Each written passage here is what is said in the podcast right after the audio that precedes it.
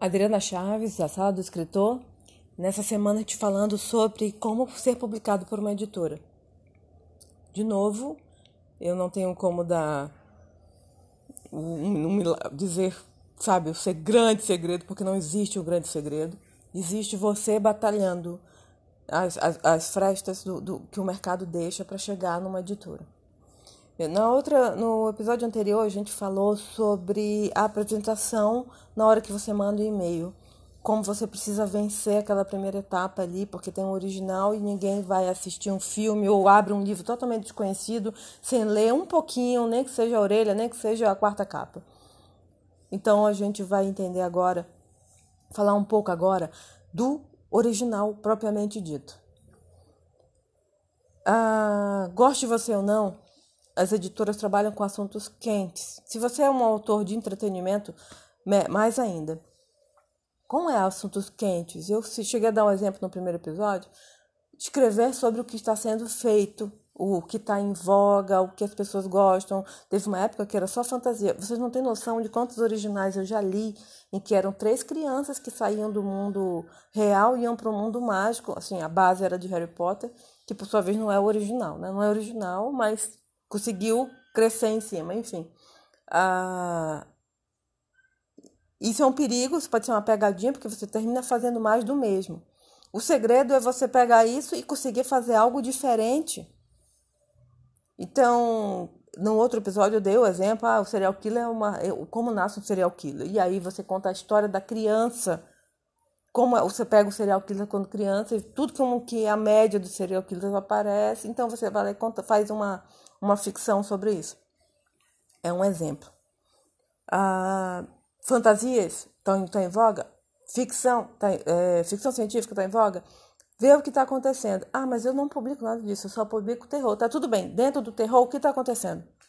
Ah, mas eu tenho uma história aqui que já está escrita, não tem ninguém publicando nada disso. Isso pode ser bom, isso pode ser ruim. Vai depender tudo de como está sendo contada a sua história, enfim, inclusive da apresentação sobre a qual nós falamos. Uma coisa que você precisa se ater no seu original é que ele precisa estar o mais perto possível de finalizado. O mais perto possível. Ele vai passar, se for uma boa editora, ele vai passar pelos processos editoriais. Mas ele precisa estar mais perto possível de finalizado. Por isso, eu acho realmente, acredito do fundo do coração, que o serviço que mais é útil ao, autor independente, ao autor iniciante que quer publicar numa editora tradicional, ou ao autor independente que quer ir para quer jogar seu, seu material na Amazon, é o de leitura crítica, porque ele não chega a ser uma edição. Se você vai mandar para uma editora, você não precisa pagar uma edição, porque a editora vai pagar a edição. Ah, então você não precisa, mas a leitura crítica precisa. Porque o bom leitor crítico, ele sabe que uma edição começa com uma leitura crítica, então a leitura dele é divisão editorial. Então você vai lá e contrata o leitor crítico e diz: Olha, eu quero apresentar, eu não vou publicar na Amazon, eu quero apresentar para editoras. E esse leitor crítico, que já veio de editora, se for bom, já. Não, nem sempre. Ele já vai entender pelo menos o que você está pedindo. Porque o editor vai ver algumas características no teu livro e, ele vai, e o teu leitor crítico vai jogar luz em cima dessas características. Outro profissional que é importante para você é o revisor. Se você duvida da sua um pouco da sua qualidade de escrita em termos gramaticais, mande para uma revisão. Pode ser uma revisão simples, não precisa ser o revisor mais caro, mas mande. Não se, não se atenha ao Word, porque eu, mais de uma vez, já excluí livro que eu não conseguia não dar. A trama, até a base da trama, o resumo que me deram era até ok, mas inclusive interessante, mas quando você ia ler, era erro atrás de erro. É cansativo e é perigoso. Então, assim, não engole aí a vaidade, o ego, o orgulho, chama o revisor e diz: revisa a minha obra. Depois da leitura crítica, tá? Não antes. Ah, e deixa ela preparadinha. Se chega para a editora o mais finalizado possível, quando passar pelos processos editoriais lá, ela sabe que, por exemplo, ela não vai. Se já chega, por exemplo, com revisão gramatical, já chega bem escrito. Quando o editor for ler, ele diz assim: eu não vou. Às vezes tem editora que contrata dois revisores diferentes, quando ela percebe muitos problemas, mas isso é um gasto maior. E ela tem que olhar e dizer assim: pô, vou precisar só de um revisor, gasto menor. Então, esse, esse autor é mais uma, é um pouco mais interessante, essa obra é um pouco mais interessante, vai ficando interessante. Quanto mais finalizado é me melhor, porque quanto mais finalizado, menos tempo no processo editorial dentro da editora. E quanto e o que é o processo editorial se não é o tempo que vai ficar na mão do editor, o tempo depois que vai ficar na mão do preparador, o tempo depois que vai ficar na mão do revisor? Quanto mais tempo o livro demora para ser produzido, mais caro ele fica. É, e, se você conseguir ser uma, um, um profissional e ter uma obra com um bom custo-benefício, isso vai fazer diferença. Se, ele tiver, se você estiver concorrendo, digamos assim, com uma obra bem mais cara e essa obra aqui não está bem, não tá bem escrita, vou precisar de dois revisores, já ficou mais caro. E tem um problema no plot, nossa, tem um problema no arco do personagem. Vamos ter que mudar, a história é legal, mas vamos ter que fazer várias mudanças na história para consertar esse arco. E aí um processo que era para durar dois meses vai durar cinco, seis meses. Tempo é dinheiro em qualquer universo. A gente vive no mundo capitalista e não dá para gente fingir que não. Gostemos ou não disso. Ah, então, quanto. E outra coisa, quanto mais perto está finalizada a tua obra, se tiver um bom editor lá na editora, mais, é, é mais é, como é que eu vou dizer isso? Maior a qualidade da tua obra no final. Não é isso que você quer no final?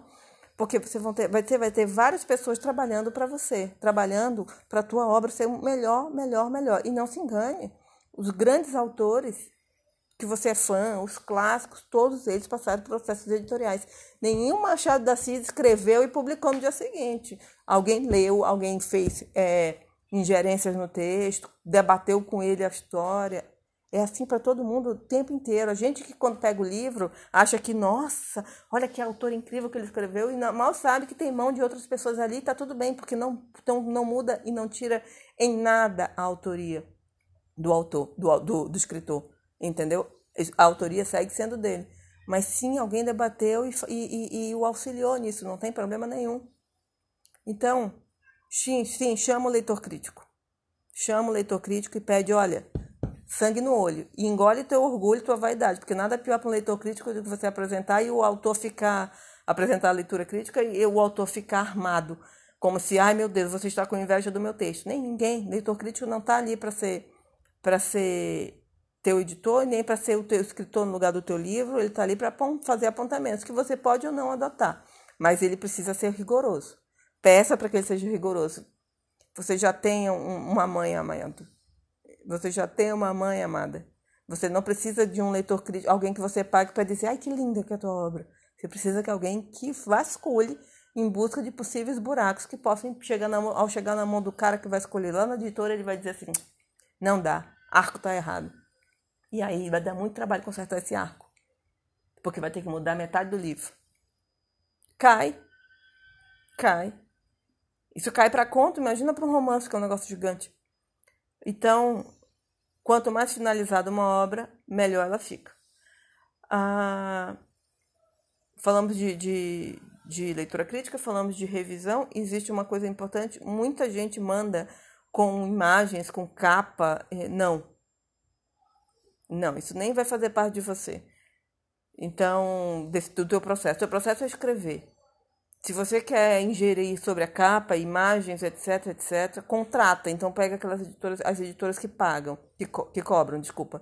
Ou faz totalmente independente, e, e, ou sobe e faz totalmente independente. Aí você tem gerências, você tá, é livre porque é um produto que é seu. Mas se você está mandando pela tradicional, nem se dá o trabalho, você só vai pesar o e-mail e o cara vai se irritar na hora de abrir. Não, não dificulta a tua vida. Entendeu? Ah, se você vai precisar fazer um mapa de personagem para dizer quem é quem, isso é uma coisa importante, porque eu estou vendo isso acontecer muitas vezes. Então você meio que está anunciando que outro tá que tu estás anunciando que o livro é complicado, que tem 50 personagens e você e, e você está anunciando antes para poder as pessoas se localizarem. Isso é mal, isso é mal. Isso não é jogo de RPG. Isso é literatura. Você precisa colocar o que precisa ser realmente é importante, precisa estar tá na obra. Se você precisa colocar qualquer anexo para a pessoa entender a obra, você tem um problema na obra. Entendeu? Esse foi o nosso segundo episódio. Nosso terceiro episódio vai seguir nessa mesma linha. E se no primeiro a gente falou sobre como se apresentar e nesse segundo a gente falou sobre sobre o conteúdo, o terceiro a gente vai falar de uma coisa que muito escritor não gosta de ouvir, mas está dentro do mercado e tem que ouvir, que é marketing, imagem, rede social, falo ou não falo as coisas, me posiciono ou não nas coisas. É um assunto mais polêmico. Venho trazer, não vou trazer verdades, vou só trazer o meu ponto de vista.